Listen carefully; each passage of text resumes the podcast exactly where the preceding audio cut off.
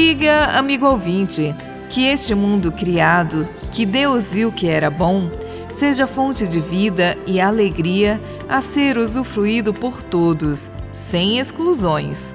Descendo da montanha, onde passara a noite em oração, Jesus, diante das multidões, faz a proclamação das bem-aventuranças, conforme o Evangelho de Lucas, capítulo 6, versículos de 20 a 26.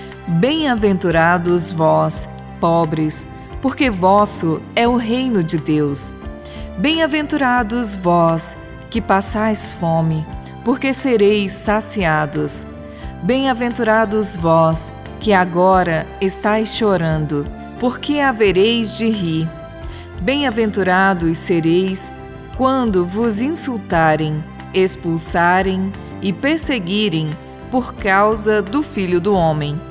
Alegrai-vos nesse dia, porque será grande a vossa recompensa no céu. Em continuação, Jesus adverte os ricos: Mas ai de vós, ricos, porque já tendes vossa consolação.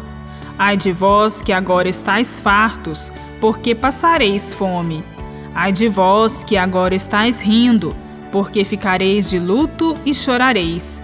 Ai de vós quando todos falarem bem de vós, pois era assim que os seus antepassados tratavam os falsos profetas.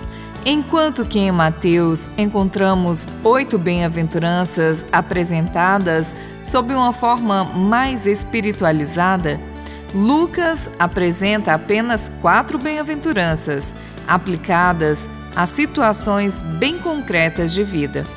Elas se destinam aos pobres no seu sentido próprio, material, particularmente aos que passam fome e estão chorando, excluídos da sociedade. A bem-aventurança dos pobres não significa a exaltação do sofrimento da privação mas a disponibilidade de quem está na situação de pobreza e o zelo de Deus pelos oprimidos e explorados. Lucas, no seu evangelho, com frequência destaca o chocante e absurdo contraste entre as condições de vida dos ricos e a dos pobres.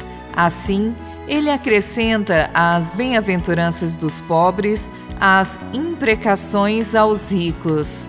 Os ricos aplicam seu coração em proteger sua riqueza, fazê-la crescer e preocupam-se sobre como gastar parte dela.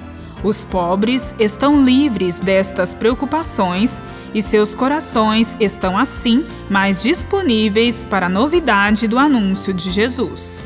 Contemplemos Jesus que nos atrai para o despojamento, na fraternidade que nos une em comunidade e na partilha em comunhão com os mais necessitados. Bíblia Deus com a gente. Produção de Paulinas Web Rádio. Texto de Irmã Solange Silva. Apresentação: Irmã Solange Silva e Irmã Bárbara Santana. Deus com a gente.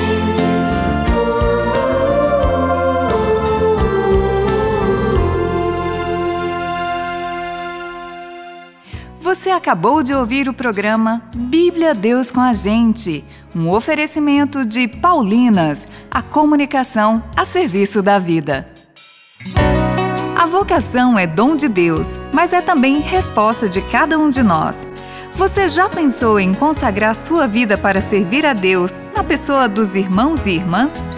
Nós, irmãs Paulinas, seguimos os passos de Jesus Mestre assim como fez e nos ensinou São Paulo.